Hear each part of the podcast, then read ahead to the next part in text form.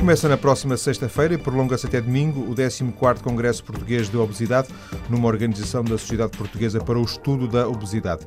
David Carvalho é o presidente da direção da sociedade, a SPEL, além de diretor do Serviço de Endocrinologia, Diabetes e Metabolismo do Hospital de São João, também dá aulas na Faculdade de Medicina do Porto. Doutor, muito obrigado. Muito boa tarde. Muito boa tarde, muito obrigado convite. Expectativas para este Congresso? Uh, mais um de, um, de, um, de uma área uh, cada vez se fala mais em Portugal. Eu penso que apesar de tudo isso é positivo, falar-se muito da questão da obesidade, não?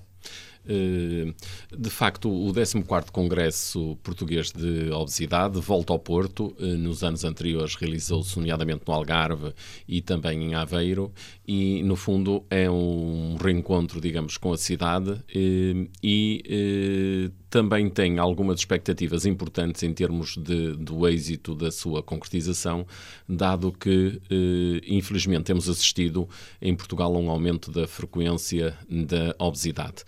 Congresso, digamos, é um ponto de encontro dos profissionais que trabalham nesta área, não só médicos como enfermeiros, mas também profissionais da atividade física, professores, portanto, de educação física, eh, também nutricionistas e dietistas e também farmacêuticos.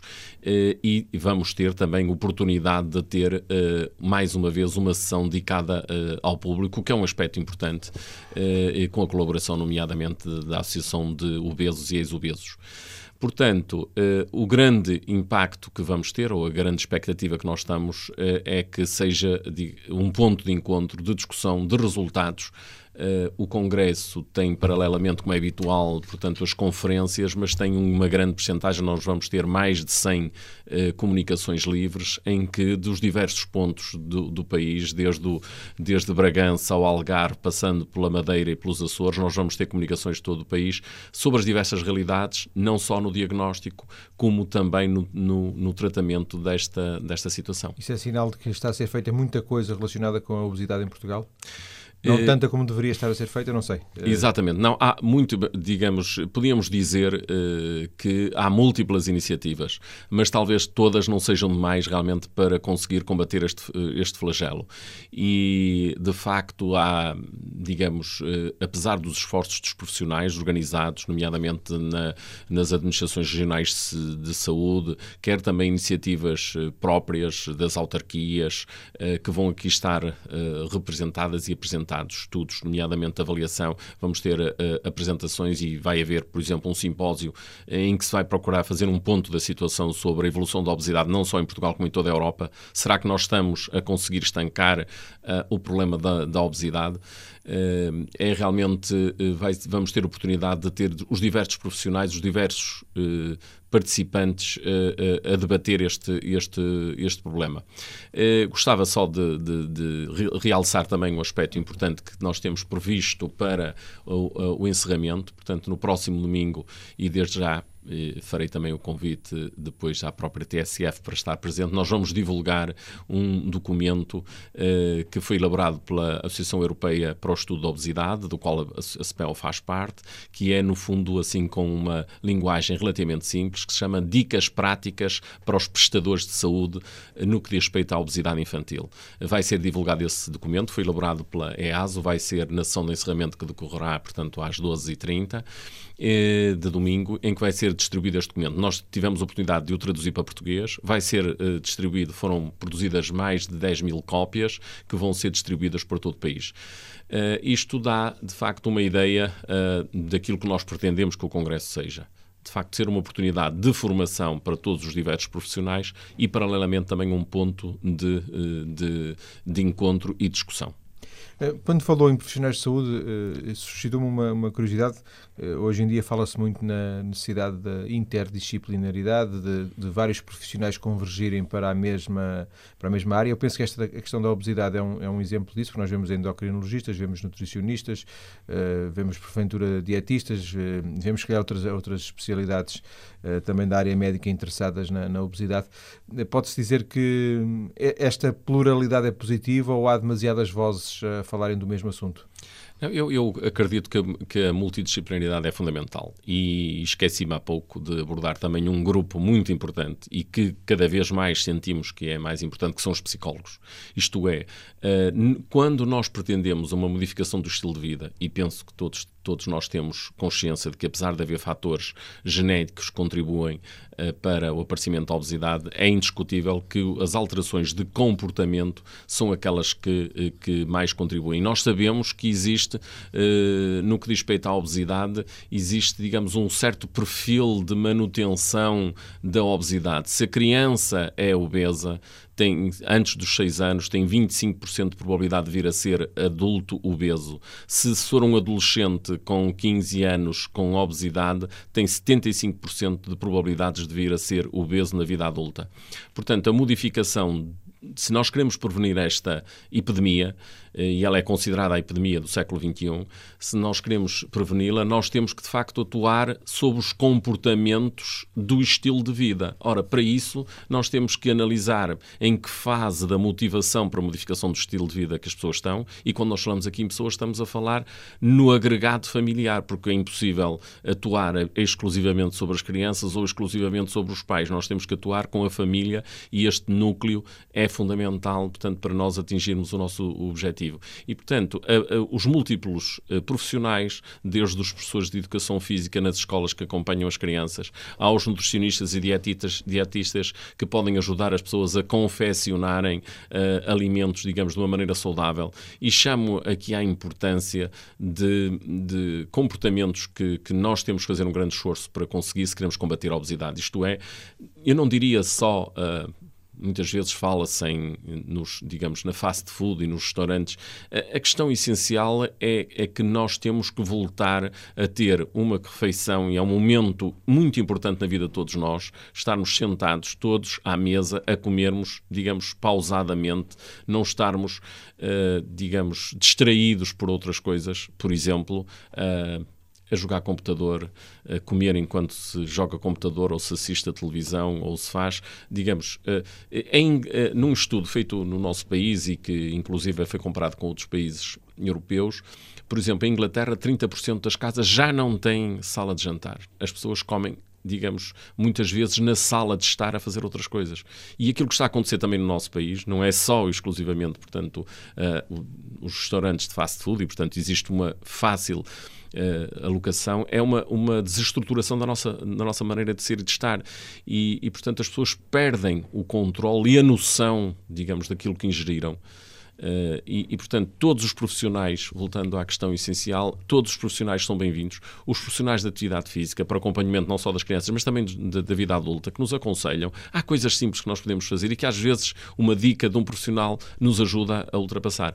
E a questão toda é que, uh, obviamente, durante anos a obesidade uh, foi uma, uma doença tratada por médicos e profissionais de saúde e hoje é uma doença da sociedade e, sem, e tem que ser tratada por toda a sociedade, nomeadamente a comunicação social Sim. tem um papel essencial, digamos, em nós chamarmos a atenção da população para, para este aspecto. Pegando só nesta eh, informação que nos deu há pouco, desse lançamento, desse guia de, de, com as dicas uh, práticas, a, a, a pergunta é, existe um conhecimento científico, uma evidência científica que depois se possa traduzir neste tipo de dicas, sem dúvida nenhuma úteis, eh, mas que seja uniformizada, que seja consensualizada, ou podemos estar perante o risco de uns dizerem uma coisa, outros dizerem outra, aqui dizer-se não faça isto, no, no outro sítio dizer-se precisamente o contrário. Há uma uma, há uma consensualização sobre este tipo de, de, informação? Este, este documento que nós, eh,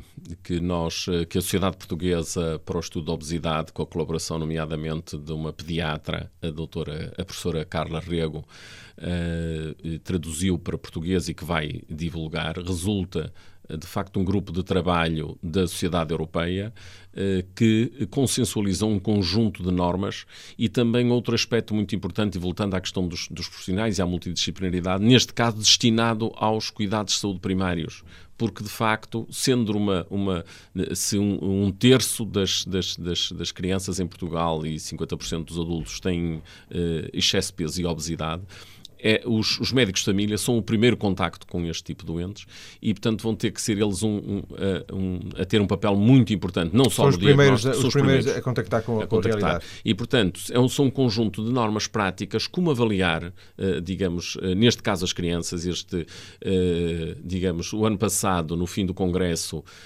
Português da Obesidade, foram apresentados os, os resultados dos estudos de prevalência da obesidade em Portugal. E os números realmente são muito preocupantes. Por isso, a Sociedade Portuguesa para o Estudo da Obesidade este ano definiu um conjunto de atividades que foram desenvolvidas ao longo do ano. Nós tivemos, e, e já agora dava nota disso, porque me parece um, um aspecto importante, pela primeira vez este ano foi comemorado o Dia Europeu da Obesidade, eh, que coincidiu ou coincide com o dia que Portugal já tinha escolhido, que aliás foi aprovado mais tarde pela Direção-Geral de Saúde, que é o penúltimo fim de semana eh, de maio, e nós comemoramos e dedicamos este ano particularmente ao, eh, à obesidade infantil, porque os números são de facto preocupantes. Portugal é dos países da Europa com maior prevalência de obesidade infantil e, portanto, eh, fizemos este, esta nota especial. E na sequência lógica, depois do diagnóstico e de sabermos, digamos, a situação, as medidas que nós vamos propor são de facto a divulgação destas normas. Estas normas foram elaboradas por especialistas europeus, constituem um, um consenso, estão publicadas e agora nós vamos tratar, aliás, eh, eh, por proposta nossa para a sociedade europeia, vão ser traduzidas e neste momento praticamente todos os países europeus estão a, a, a traduzir para a sua própria língua este documento por ser, por ser um, digamos, um, um livro de cabeceira de todos os médicos ou um livro de secretária de todos os médicos para nós conseguirmos datar penso que se percebeu, mas é, é, o, o, objetivo da pergunta era perceber se, por exemplo, se a Organização Mundial de Saúde não tem um conjunto de normas que acabam por ser diferentes destas, se depois a, a FAO, a, lá, a Organização sim, das Nações Unidas para a Alimentação, não tem um conjunto de, de recomendações que, não sendo exatamente iguais, eh, são em alguns aspectos parecidas, mas Existe, eh, existem diversos. Claro que a realidade é muito dispar. Uh, nós falar temos, da África não é mesmo que falar da Europa, evidentemente. É, é óbvio. Uh, mas a situação é muito preocupante, uh, particularmente na Europa, e incluía aqui na Europa uma parte da África que é muito importante, que é o Norte da África. O Norte da África tem algumas características que, digamos, nos aproximam muito deste problema europeu, que é elevadas prevalências de, de obesidade, enquanto noutras zonas, infelizmente, da África e mesmo da Ásia, onde existe ainda fome, uh, ao contrário, Bem, isto é um problema relativamente complexo. Claro que nós, mesmo no nosso país, temos bolsas de, de, de pobreza e bolsas de, de, fome, mas na generalidade existe, porque o problema complexo uh, da obesidade é que o problema da obesidade é, é realmente um problema sociopolítico. Quando nós analisamos uh, as populações com obesidade, são habitualmente as pessoas mais pobres, as pessoas com menor nível socioeconómico, que uh, têm maior taxa de, de obesidade. Comem menos e comem pior, é isso? Comem pior. Habitualmente, os produtos que nós consideramos classicamente, é um, é um lugar comum, toda a gente sabe que os produtos hortofrutícolas são os melhores, digamos, em termos de evitar o ganho de peso, uh, são os mais caros as gorduras e outros uh, produtos, uh, até porque têm a sua uh, produtos pré-confeccionados, acabam por ter, digamos, uma maior longevidade, podem ser comidos em diferentes momentos, acabam por ser mais baratos, enquanto que os hortofrutícolas são perecíveis, ao fim de alguns dias estragam-se. Claro. E, portanto, isto faz com que seja mais difícil. No entanto, eh, digamos, nós temos que investir na modificação, obviamente, sociocultural, investir eh, é, um, é, um, é um tema eh, complexo, porque, sobretudo numa situação desta de crise, nós poderíamos pensar que a crise levaria, poderia levar a que as pessoas passassem a, a, não comer exageradamente, mas o que acontece é que passam a comer pior ainda, ingerir alimentos, digamos, de elevado valor calórico e com péssima qualidade, de maneira que agrava-se a situação. Portanto, é de facto uma situação complexa, difícil, que exige de facto uma colaboração de muita gente. Nada melhor do que a sopa, não é? Exatamente, é uma forma excelente de comermos, eh, de bebermos uma boa quantidade de, de líquidos, de ingerirmos uma boa quantidade de produtos hortofrutícolas e, e, outra coisa muito importante, a água também é um excelente, um excelente uh, alimento que nós podemos utilizar uh, e que nos pode ajudar. Uh, infelizmente, um dos problemas complexos no que diz respeito à obesidade é que quando nós bebemos, por exemplo, um refrigerante ou um sumo, mesmo de fruta, o nosso organismo não percebe eh, que aquilo seja diferente de beber água e, portanto, ingerimos calorias sem nos apercebermos e acaba por contribuir, de facto, depois também para o aumento da Mesmo que seja um sumo sem, sem açúcar, um sumo Mesmo natural. que seja um sumo natural, tem valor calórico. E o nosso organismo percebe, por exemplo, há estudos de saciedade, por exemplo, o indivíduo bebe, eh, come uma refeição, come, um, come um, um, bebe água ou bebe um sumo, e depois a seguir, passado um X tempo, é-lhe dada uma nova refeição. O indivíduo, se comeu antes um alimento ou uma refeição, vai comer menos na refeição seguinte porque elevou os níveis de açúcar e está mais saciado. Se beber água, eh, ingere maior quantidade. Se beber o sumo, é exatamente a mesma coisa que beber água e, no entanto, já ficou lá com as calorias Sim. resultantes, mesmo que sendo um sumo não açucarado. Então vamos ficar por aqui nesta primeira parte. Chegamos uh, ao fim do nosso tempo.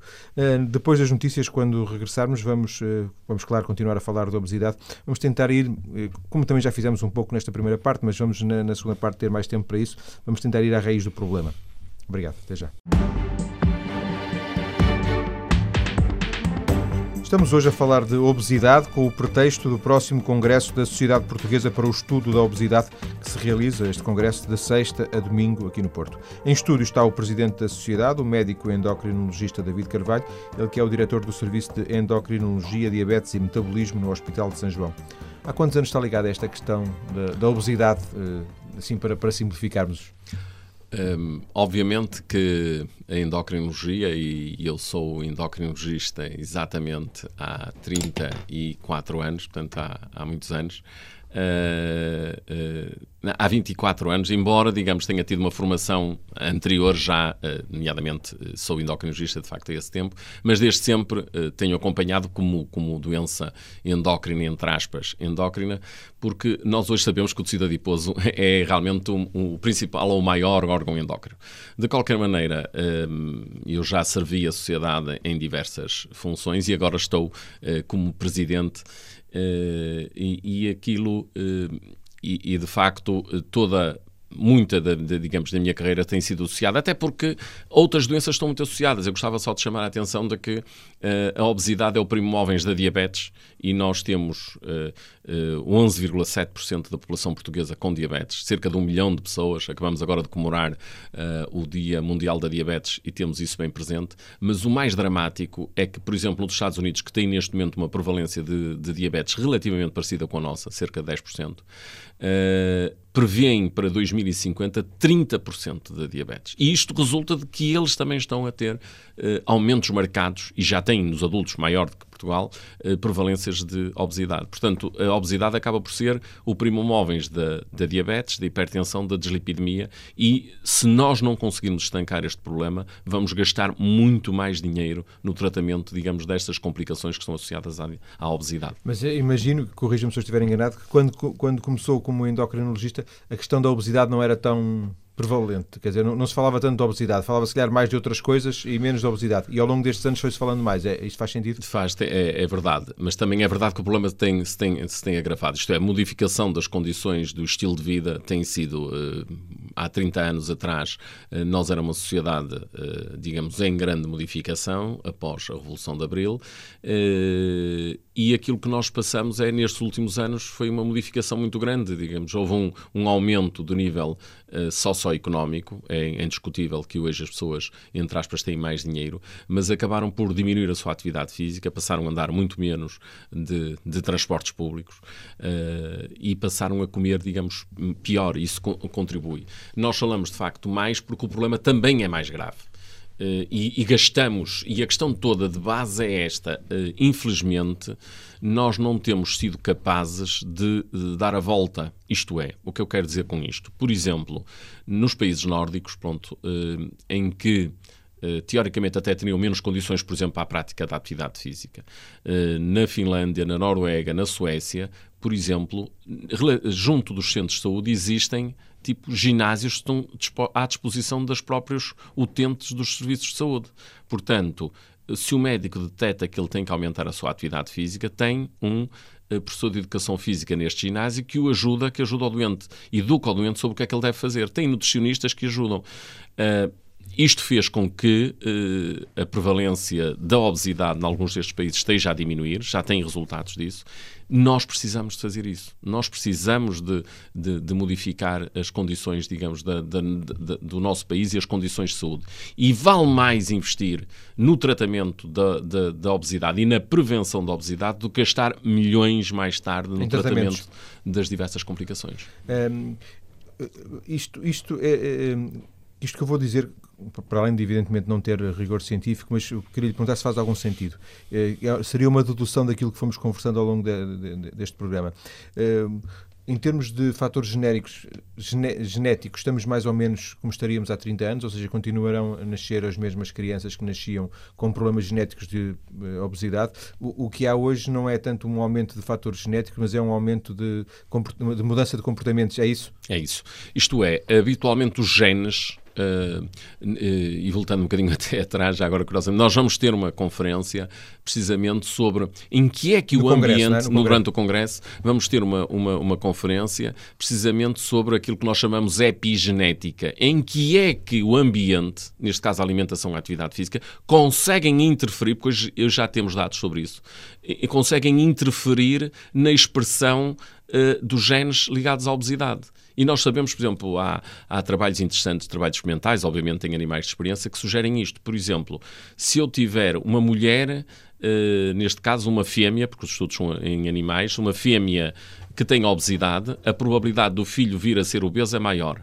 Se eu pegar no filho de uma fêmea magra e o der, a, eu puser a, a ser amamentado por uma fêmea gorda, este indivíduo tem maior probabilidade de vir a ser obeso, porque uh, hoje sabe-se que no leite destas fêmeas passa uma hormona, neste caso chamada leptina, pronto, tem este palavrão, mas não é muito não é importante, é difícil, mas pronto, uh, e ele vai dar, induzir alterações, digamos, nas, nas, nas crias que vão propiciar. Eles terão alguns fatores genéticos, mas estes fatores ambientais acabam por propiciar. E, portanto, a intervenção em todo, começando nos pais, para atuarmos sobre as crianças e a termos, digamos, do futuro das gerações futuras é muito importante.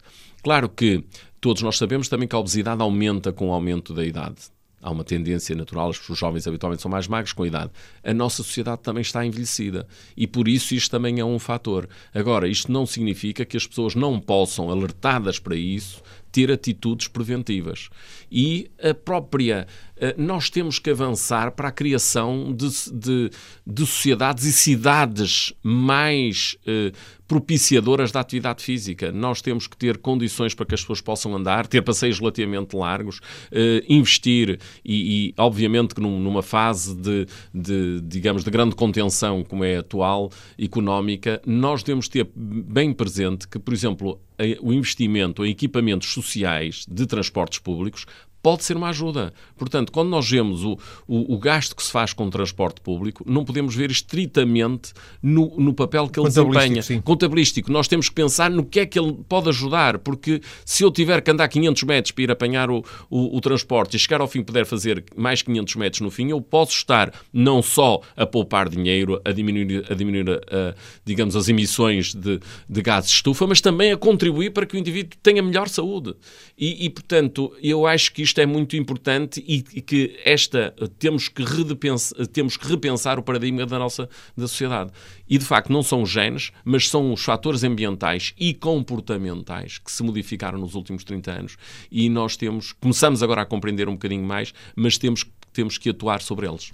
Eh, falou uh, em termos do, do, comportamento da sociedade e do, dos paradigmas e do, e do que mudou ao longo deste, destes anos. Acha que ainda Ainda se pensa em Portugal que a gordura é formosura? Ou essa ideia de uma vez por todas está. Eu diria que. Até pela sua experiência de, de hospital, minha, não é? Na minha experiência. Eh, eu acho que hoje já desapareceu, digamos, esse, esse, conceito. Inclusive, houve aqui há uns anos atrás, eh, digamos, eh, sobretudo nos adolescentes, um problema grave que ainda se persiste em algum, que é passarmos para o modelo oposto, digamos, para as doenças do comportamento alimentar, nomeadamente anorexias, anorexias o binge eating, uh, digamos, as bulimias, uh, passou, digamos, porque se mudou, porque se passou, felizmente houve, em termos de moda, entre aspas, porque havia aqui um paradoxo, que era as pessoas digamos, era-lhes fornecido diminuição da atividade física, aumento de, de, alimentos mais ricos em gordura, no entanto, o modelo, o, o, modelo, o modelo de beleza passou a ser extremamente magro uh, e, e, digamos, isto leva a alterações também, uh, neste caso, de, uh, de, comportamentos e alterações e doenças psiquiátricas, quase que eu diria, que levam a essa situação. Portanto, nós temos que ter também uma perspectiva balanceada nesse aspecto. Penso que neste momento as pessoas já não pensam, mas, mas chamo a atenção de que, por vezes, por vezes, os, os, os, avós ainda têm, muitas vezes, em relação às crianças, essa ideia. Se o bebê for gordinho, não, assim é que ele está bem. Talvez o modelo de adolescente não seja. Infelizmente, aquilo que nós estamos a, a acontecer, a, a, ver, é que cada vez vemos mais adolescentes com obesidade. E a serem, entre aspas, claro que isto é um, é um problema complexo, uh, eu diria que quase começam, continua, começam a ser ou aceites ou por vezes estigmatizadas. Há aqui duas, du, du, uma, uma, situação contraditória. Ou elas são estigmatizadas, isolam-se e agravam ainda mais o seu problema de obesidade porque deixam de sair, passam a não, a não, a não conviver com os amigos, ou por outro lado, também são algumas aceites pelos amigos como, como, como, tal e não fazem qualquer esforço para voltar ao seu peso. Temos aqui uh, duas situações é até pontos, o meio termo, meio caso, termo, não é? Portanto, há, há de tudo e, e nós devemos procurar é sobretudo ajudar as pessoas, uh, fazendo-nos ver que é possível, que isto é uma situação que é possível uh, reverter com medidas do dia a dia não é medidas extremas, durante um mês ou dois meses faço tudo o que tenho que fazer no resto da vida e depois volto a fazer as mesmas asneiras. Não. É modificação do estilo de vida. Isso é que é importante. Ainda tentando estabelecer algum tipo de, de, de padrão de, de comportamento, de, comparação, com, aproveitando a sua experiência, hoje há, há uma expressão que quase se poderia dizer que entrou no léxico dos portugueses, que é a obesidade mórbida, que eu imagino que, que há 20 ou 30 anos uh, fosse um termo que, que apenas os, os especialistas usassem. Um, este problema da obesidade mórbida também existia há 20 ou 30 anos? Ou era uma coisa muito, muito, muito residual? Digamos, os, os, os, dados de que nós dispomos, nós infelizmente no nosso país temos poucas estatísticas. As estatísticas que nós temos eh, dizem respeito, digamos, à, à, à, última década, portanto temos estudos há 10 anos e estudos eh, agora, e apontam no sentido de aumentar sobretudo a obesidade e a pré-obesidade e a obesidade mórbida. As diferenças não serão assim tão tão evidentes, ou pelo menos nós não temos, mas só diz respeito a estes 10 anos Sim. não sabemos para trás. E a sua experiência como clínico uh, no hospital? Hoje em dia nós vemos cada vez mais doentes com obesidade mórbida, isto é, eles também procuram mais, mais cuidados. E antes, se calhar, não, não, procuravam. E, e, o conceito de obesidade mórbida tem a ver com o mórbido, quer dizer que é a obesidade como doença. Portanto, isto é, associa-se a outras doenças. E, portanto, os indivíduos são indivíduos com, com obesidades marcadas, aquilo que na linguagem médica nós chamamos, eh, utilizando, dividindo o peso sobre a estatura ao quadrado, se o indivíduo tiver um, um, este, esta razão superior a 35 ou superior a 40, nós consideramos. Isso é o índice são, de massa corporal? É o índice de massa corporal. Um, nós consideramos que eles terão obesidade mórbida e a designação resulta de que esses indivíduos, as pessoas, eh, as pessoas que têm essa, esse índice de massa corporal, terão indicação para intervenções, nomeadamente uma cirurgia da obesidade. E, e, por isso, digamos, o conceito, por simplificação, em vez de dizermos um doentes candidatos a fazer cirurgia da obesidade, diz por simplesmente obesidade mórbida. Mas é, é, o conceito é esse. E o importante, relativamente a este tipo concreto, esta situação concreta de, de obesidade mórbida, o que é interessante é que nós hoje sabemos que, uh, e vai ser também, uh, digamos, um dos temas abordados no Congresso, uh, vamos ter várias sessões sobre a cirurgia da obesidade, porque se demonstrou que os indivíduos quando se compara os indivíduos que mantêm a sua obesidade mórbida com aqueles que foram sujeitos à cirurgia da obesidade e conseguiram perder peso, estes indivíduos têm uma maior sobrevida relativamente aos outros que mantiveram. Quer dizer que este também este tipo de intervenção é custo eficaz. Isto é, prolongamos a vida deste, destas pessoas, uma vida obviamente mais saudável, mais, mais rentável também sob o ponto de vista social e, e económico. E, portanto, e, portanto, é importante também termos isto presente. O, o que se percebe ao longo de, desta conversa é que muita coisa mudou neste nestes anos, para o bem e para o mal. Para o mal no sentido em que aconteceram coisas que não deviam ter acontecido, para o bem no sentido de que há uma consciência e fala-se, e estamos aqui a falar, e há muitas, muita, muitas vozes a falar da obesidade. Do seu ponto de vista, o que é que de positivo, se quiser, se puder eleger uma medida, nem que seja simbólica, nestes últimos anos de combate à obesidade, algo que lhe, que lhe pareça relevante? Eu, eh, eh, digamos, a, a, medida que eu escolheria como mais importante é da, o início da atividade física na, nas crianças uh, na, na, escola, no, no, ciclo, no primeiro ciclo. Eu acho que essa é uma das medidas que a médio prazo poderá ser importante. Obviamente que ela vem contrabalançar aquilo que na minha geração, na minha idade, a gente quando vinha para a rua jogar a bola e que hoje não se faz. Portanto, acho que é, foi um, um passo positivo e todos os estudos apontam que os adolescentes e jovens que tenham desenvolvido atividade física serão adultos mais ativos e, portanto, acho que isso é importante. É preciso estimular Uh, incentivar a prática, uh, apoiar, digamos, as pessoas que realizam atividades, apoiar todas as entidades que, que nomeadamente os clubes de bairro, etc., uh, que, que, são importantes na, na, nessa atividade, a seguir à fase em que as pessoas vão deixar a escola para serem ativos e, criarmos instalações também para a prática desportiva. E agora a outro nível, doutor, uma medida que, que gostasse que gostasse que estivesse em prática, ou portanto, uma, uma censura ou uma crítica que possa fazer, mas uh, resolvida com uma medida que pudesse ser uh, aplicada do seu ponto de vista para corrigir, e é esta a questão, para corrigir algo que do seu ponto de vista esteja mal, ainda que também seja um título simbólico. Eu acho que melhorar as condições das nossas cidades para todos podermos andar a pé. Eu vivo numa cidade aqui à, à beira do Porto, embora seja tripeiro, Uh, vivo em Matosinhos e vivo em São Média em Festa e nós temos passeios com 40 centímetros. É quase impossível nós andarmos a pé nestes passeios. Portanto, é fundamental. Pelo menos ter prazer de andar a pé, Exatamente. não é? E é preciso criar condições para que seja fácil, porque uh, só me apercebi quando tinha os meus filhos e ia dar a volta. Claro que nós, adultos, sozinhos conseguimos andar, mas quando eu tinha que andar de carrinho de bebê, era impossível porque eram tantos obstáculos, ou eram postos, ou eram.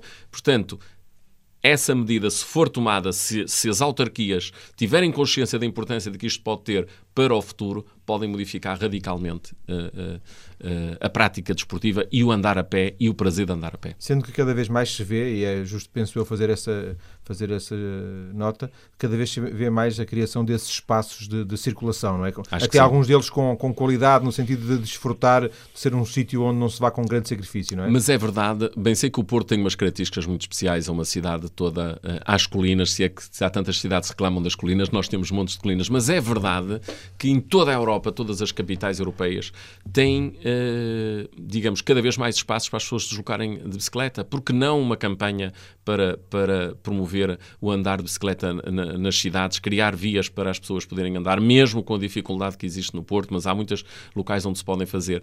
Por exemplo, a Inglaterra é um aspecto muito interessante eh, para a promoção, por exemplo, de que as crianças, porque um dos problemas também está ligado às pessoas deixarem de andar a pé, tem a ver com segurança. Em Inglaterra, na segurança não só em termos de assalto, mas também uh, segurança em termos de rodoviária. Em Inglaterra, há voluntários de pessoas da terceira idade que chegam às 5 horas da tarde ou 6 horas da tarde, na hora em que as crianças saem das escolas, que saem para a rua vestidos com os seus coletes, põem-se nos cruzamentos a auxiliar as crianças a irem a pé para, para casa. Acho que é um aspecto fundamental. Porque não criar um voluntariado, digamos, a nível local para as pessoas fazerem? Permite o contacto entre os mais jovens e os mais velhos, que faz com que os nossos mais velhos fiquem melhor, faz com que os nossos jovens fiquem melhor. Agradeço ao Presidente da Sociedade Portuguesa para o Estudo da Obesidade, David Carvalho, esta conversa gravada. Eu é que agradeço. Foi um prazer. Gravada na semana passada, apenas por questões de agenda do nosso convidado. Muito obrigado e muito boa tarde. Muito obrigado. obrigado.